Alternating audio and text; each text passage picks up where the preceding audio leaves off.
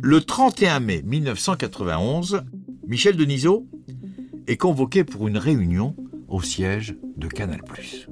À cette époque, il est journaliste, c'est un visage familier de la chaîne cryptée qui veut investir dans un club de football. Alors il se trouve qu'au même moment, le PSG est au plus mal, il est en pleine déroute sportive et financière, la réunion se termine. Je suis rentré le soir chez moi, j'ai dit à ma femme, euh, je suis président du PSG.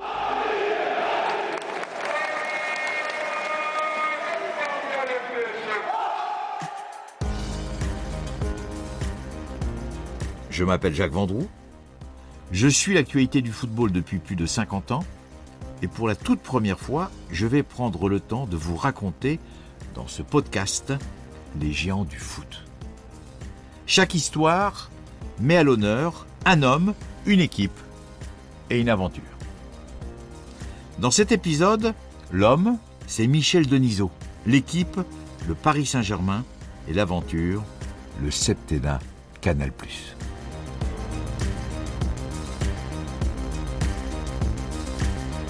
Je deviens président du Paris Saint-Germain en 1991, j'ai plus la date exacte, mais euh, c'était à l'époque où le PSG était en cessation de paiement. Bernard Brochamp, qui est l'un des présidents avec Francis Borelli, cherche euh, des repreneurs à la demande de Jacques Chirac, qui est maire de Paris, qui lui dit que la mairie de Paris ne va pas continuer à renflouer le club.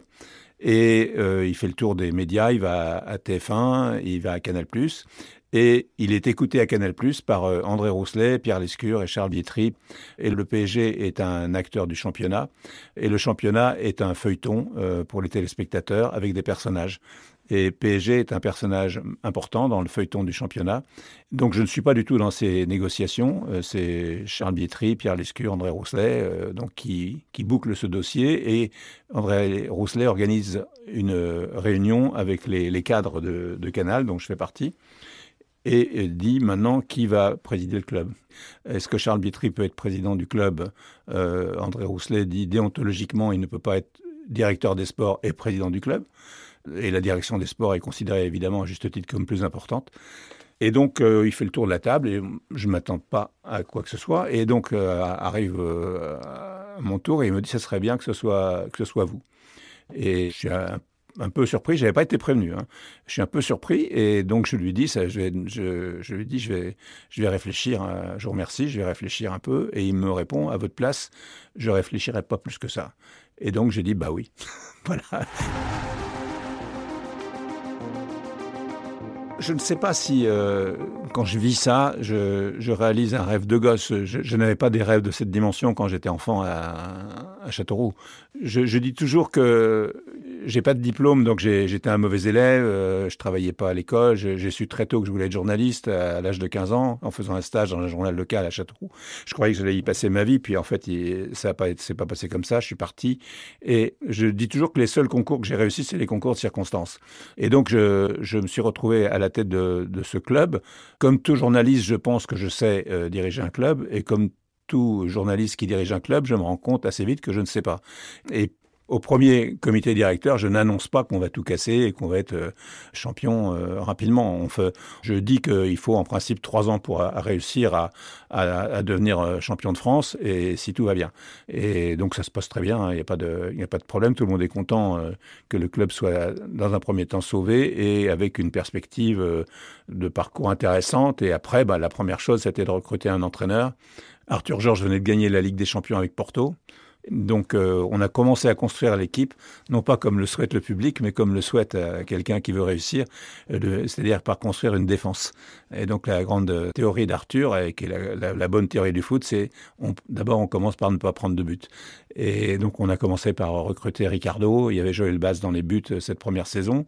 Donc on a construit une défense solide et puis une, attaque qui, était pas mal. Donc il y avait Paul Le Guen, Bernard Lama, Ginola. donc j'ai récupéré tous ces joueurs-là assez facilement à ce moment-là. Dans un club de football, comme dans une entreprise d'ailleurs, un changement d'actionnaire a de lourdes conséquences, vous vous en doutez.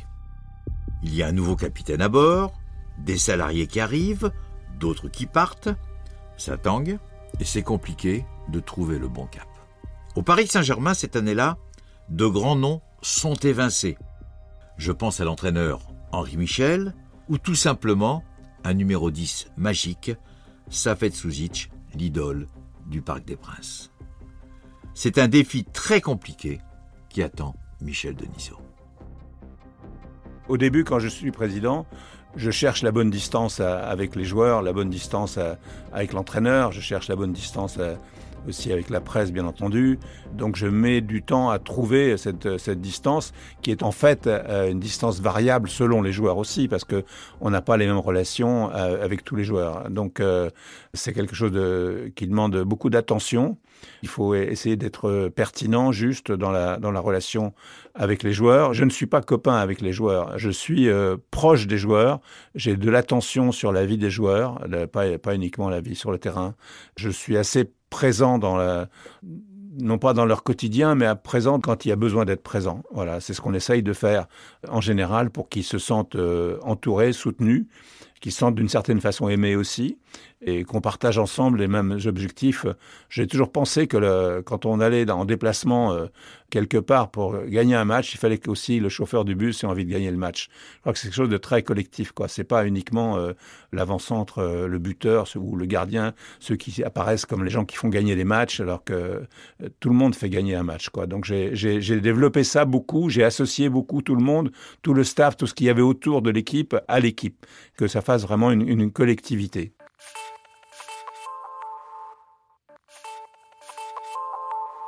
Ce que Michel Denisot ne raconte pas, c'est tout ce qui se joue dans les coulisses. Il doit gérer les égaux, les blessures, les transferts et les tensions, et c'est sans doute le plus important, dans les vestiaires. Michel Denisot n'a pas le choix. Il apprend son nouveau rôle de président sur le tas et il doit forcément s'adapter. Quand il y a des problèmes, comment on les règle Il n'y a pas de. Pareil, il n'y a pas de livre pour ça. Comme il n'y a pas de livre pour être président de club. Il y a... Les problèmes, on les règle euh, soit en... déjeunant euh, à l'époque aux Trois Obus, qui était la, brasserie de la porte de Saint-Cloud, qui était un peu le QG du, club. Il faut toujours trouver le bon moment pour parler. Par exemple, Joël Batz était gardien de but de 91 à 92, la première année. Et il a commencé à, il a, je sais pas quel âge il avait, il avait passé la trentaine évidemment, mais on commençait à sentir, euh, lui il avait envie de jouer évidemment, aucun joueur n'a envie d'arrêter, jamais. Donc lui il avait envie de continuer, et Arthur Georges me dit, euh, il faut qu'on voit Joël Batz, il faut qu'on lui parle.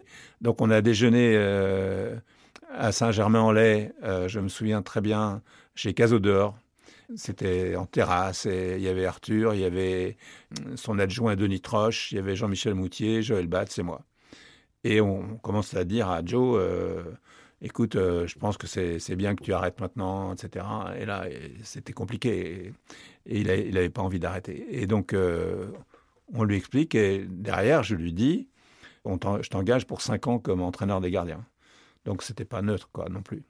Donc ça a atténué un peu la, difficulté, mais c'était un moment difficile parce que c'est un moment humain compliqué. Pour chaque joueur, l'arrêt d'une carrière, c'est en soi une petite mort. Et donc, euh, euh, surtout quand c'est très haut niveau, Joe était gardien de l'équipe de France. Enfin bon, c'était un monument, mais c'est quelqu'un de très touchant, très humain, pour lequel j'ai toujours beaucoup d'affection et, toujours une relation avec lui, comme avec beaucoup de joueurs. Et donc ça, c'est des moments, ouais, des moments particuliers qu'on raconte pas dans les journaux, quoi. Le 18 mars 1993, il n'y a plus une seule place à vendre, le Parc des Princes est archi-comble. Le PSG affronte le légendaire Real Madrid en quart de finale de la Coupe de l'UEFA. Le petit poussé français face à l'ogre espagnol, un géant du football européen.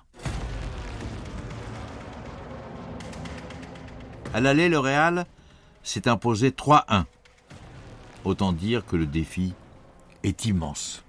Michel Denisot s'est installé dans la tribune présidentielle. Il est assis aux côtés de son épouse et il se souvient minute par minute de ce match au scénario invraisemblable. Ça existe nulle part ailleurs que sur un stade de foot. Ça, ça, ça existe pas à Netflix, ça existe pas dans les films, ça existe, c'est imprévisible. Il y a que Michel Platini qui pouvait penser que c'était possible, puisque euh, j'ai réécouté le match une, ou deux fois et donc on est à 3-0. À 3-0, on est qualifié après avoir perdu 3-1. Il y a Zamorano qui marque le, but, on est à 3-1, on va aux prolongations et 90e, 91e, je regarde l'arbitre, je dis bon, euh, il va nous emmener au prolong et il fait des arrêts de jeu assez longs. Et quand il y a coup franc, Platini à l'antenne dit là, il y a but. Et il dit jamais ça, Michel. Et il y a but. Et bon, ça c'est un, petit détail qui prouve qu'il est quand même pas comme nous non plus. Mais bon, quand il y a le but Camboiré, c'est c'est un truc d'une émotion. Euh, je pense que beaucoup de gens peuvent le, enfin, peuvent le revoir mille fois. Ils vont mille fois, ils auront les larmes aux yeux, quoi.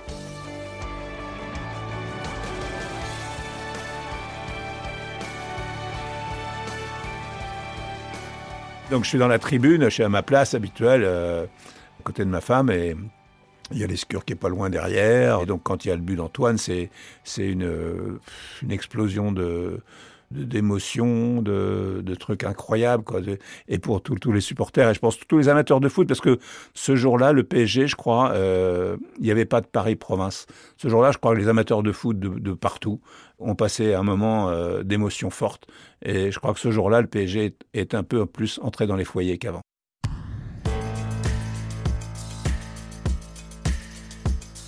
Ce soir-là, les joueurs du Paris Saint-Germain deviennent des héros.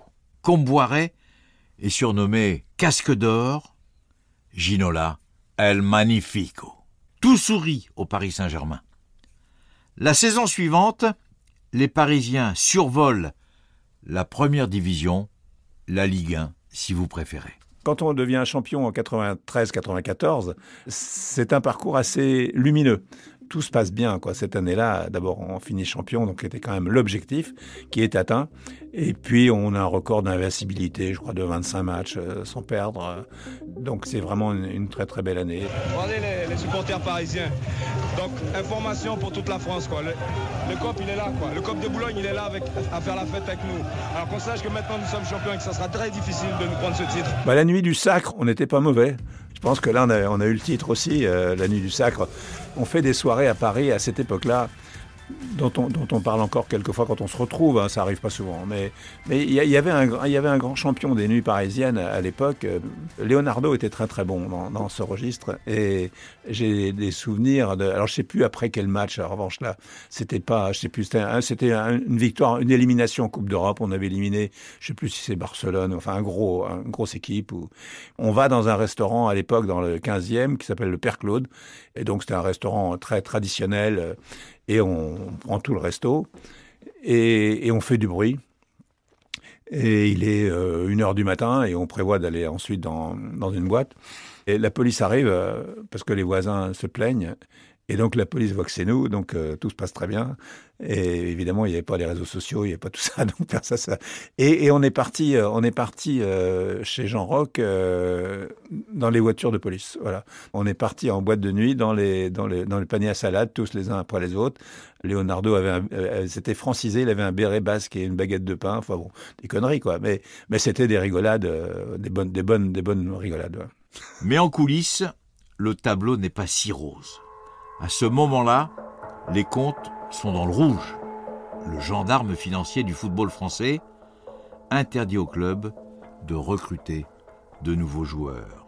Quelques semaines plus tard, l'entraîneur Arthur Georges est remercié à la surprise générale. C'est Luis Fernandez qui le remplace, mais le courant ne passe pas avec tous les joueurs. Et puis, en 1995, survient l'affaire Patrice Loco. Sur le papier, c'est une bonne nouvelle puisque le meilleur buteur du championnat avec Nantes débarque à Paris. Le problème, c'est qu'à peine arrivé dans la capitale, il fait la une de tous les journaux après une nuit de folie sur les Champs-Élysées. Après avoir cassé sa voiture, il a insulté, baissé son pantalon et même plus, humilié, craché sur une douzaine de policiers qu'il a tous croisés pendant ses 40 heures de folie.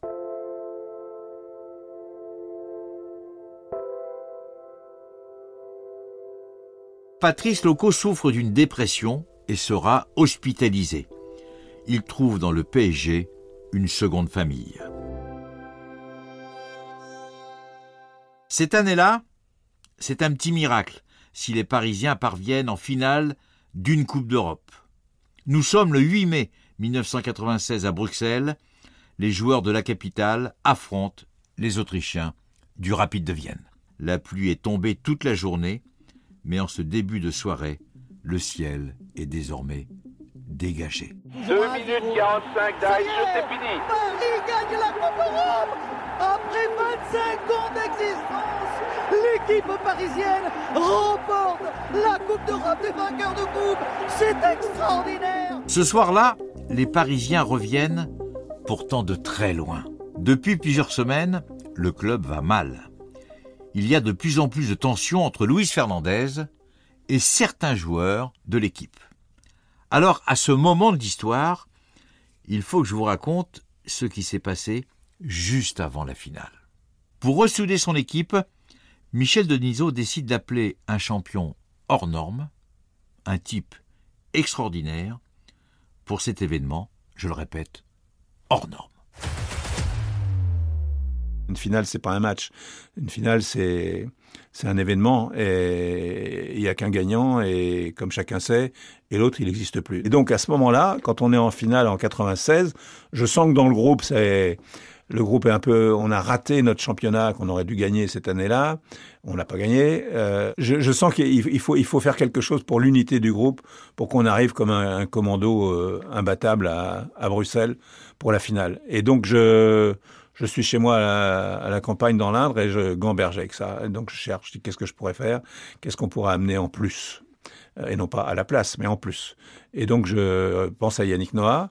Pourquoi Yannick Noah? Ben Parce que Yannick Noah, il, a gagné, il a gagné, euh, il a gagné Roland Garros et donc euh, il sait gagner et il sait préparer euh, un grand rendez-vous qui est au-dessus de tout. Et nous, on n'en a jamais fait. Et dans mon équipe, il y en avait, et personne n'avait fait.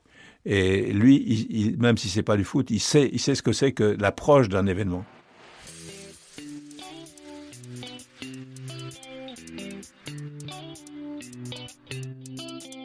Donc j'appelle Yannick, euh, je dis écoutez, vous venez et vous vivez avec nous et vous voyez comment ça se passe. Et peut-être il y a un peu, deux jours, trois jours, huit jours, on verra. Et il me dit OK. Et on, est en stage, on part en stage à Handaï chez Serge Blanco avec tout le groupe. Et Yannick est, là.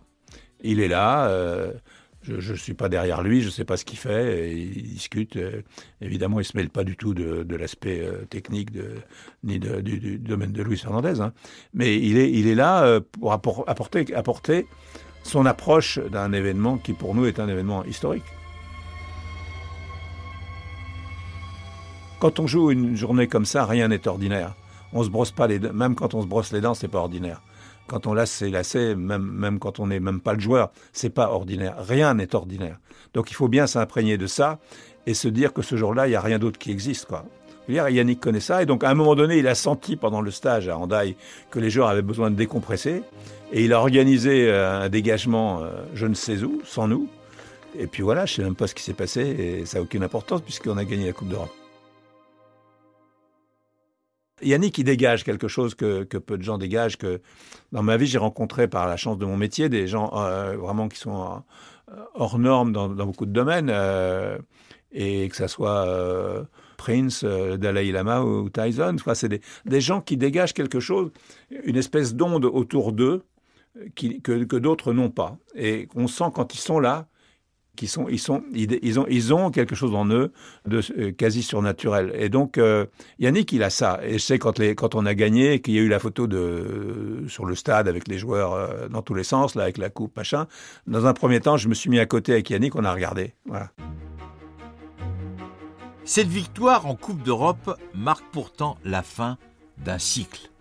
L'entraîneur, Luis Fernandez, est remercié.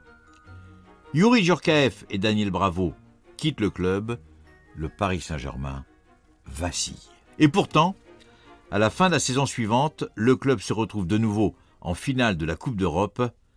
Cette fois, c'est un peu plus compliqué, c'est contre Barcelone. Le Paris Saint-Germain court un peu après l'exploit, là. hein. Le seul club euh, à conserver son titre s'il gagne. Ah oui, ça c'est un exploit fabuleux. Deux victoires de suite, c'est du jamais vu, c'est de l'inédit. Donc, Attendez, ce c'est pas fait encore. hein. C'est pas fait, non, non, mais bien sûr. Euh, je vous dis, dans, dans la, dans le cas où, eh ben, ça serait un exploit fantastique. Mais ce 14 mai 1997, les Parisiens s'inclinent 1-0. Quelques jours plus tard, c'est le gardien Bernard Lama qui est contrôlé positif au cannabis. Il est suspendu pour deux mois.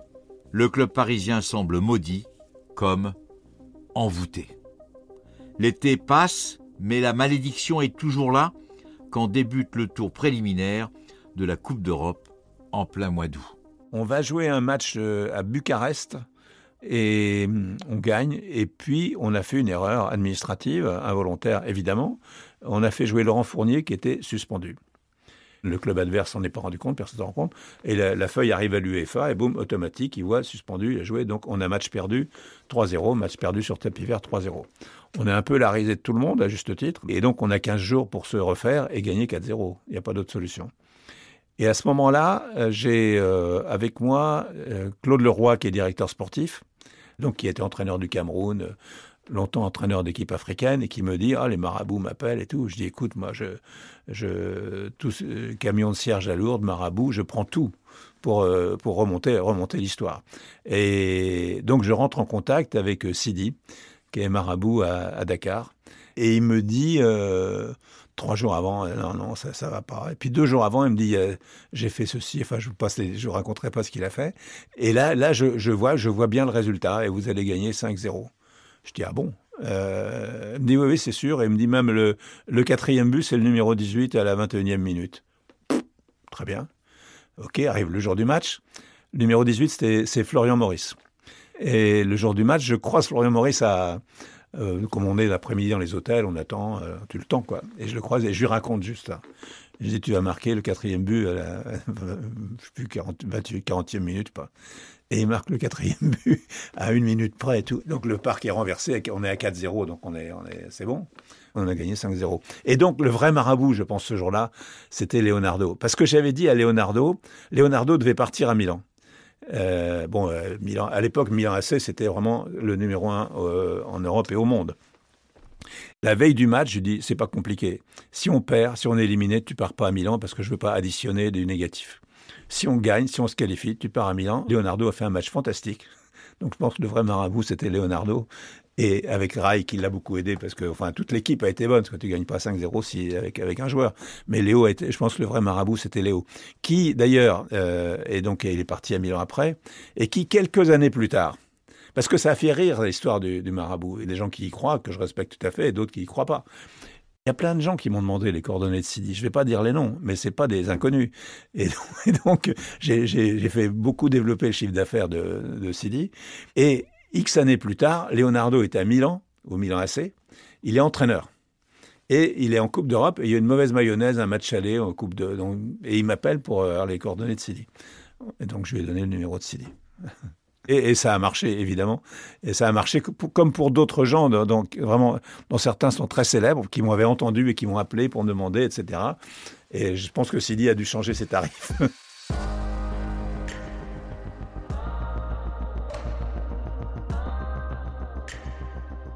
Si je résume cette histoire incroyable, Michel Denisot a donc passé sept ans à la tête du Paris Saint-Germain. C'est rarissime dans le football en règle générale. Et il a gagné sept titres en sept ans. Une Coupe d'Europe, trois Coupes de France, deux Coupes de la Ligue et un titre de champion de France de football. Ce que j'ai appris pendant, ces sept ans au Paris Saint-Germain, c'est à, diriger. Donc j'ai appris à diriger des, artistes et à leur donner de la place, la meilleure place possible pour qu'ils puissent exprimer au mieux leur talent. Et ça, ça m'a beaucoup appris et beaucoup, ça, m'a beaucoup plu, et donc après, j'ai pu enchaîner dans les postes de management euh, à Canal grâce à ça, parce que j'ai, tout ce que j'ai fait, je disais tout à l'heure que les seuls concours que j'ai réussi, c'est les concours de circonstances.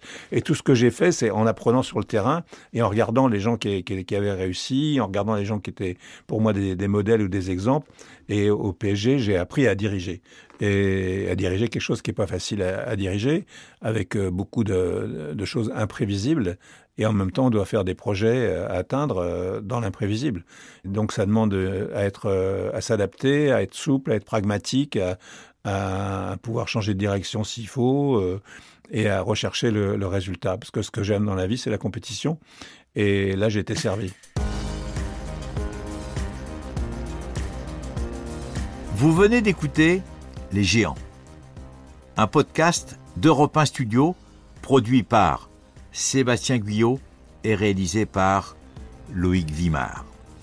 Si vous avez aimé, abonnez-vous. Cela vous permettra d'écouter directement le prochain épisode et puis, surtout, parlez-en autour de vous.